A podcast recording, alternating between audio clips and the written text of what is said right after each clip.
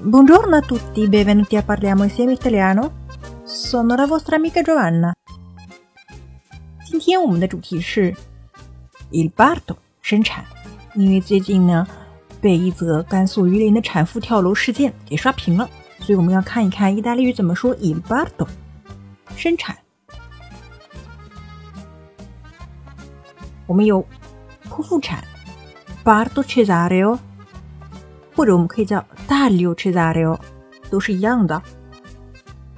而 bardo 表示生产，而 Dario 就是切开的意思，就是剖腹了。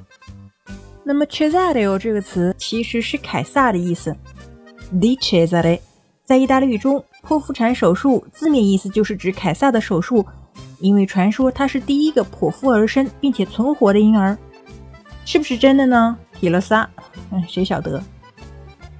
我们来看一个例句：Il parto cesareo è un intervento chirurgico per mezzo del quale il ginecologo procede all'estrazione del feto. Il parto cesareo è un intervento chirurgico.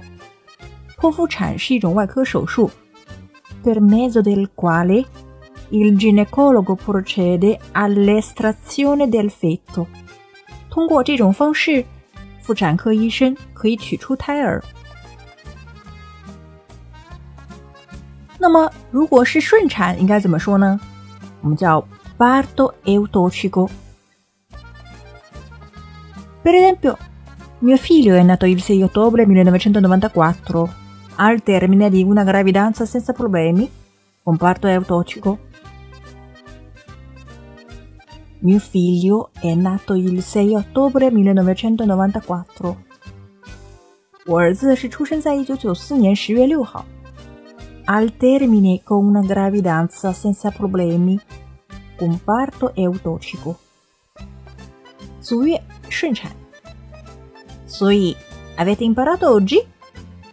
关注微信公众号“ Caffè Italiano”，乔瓦纳的意大利语频道，输入关键词 “parto” 即可获得完整文本。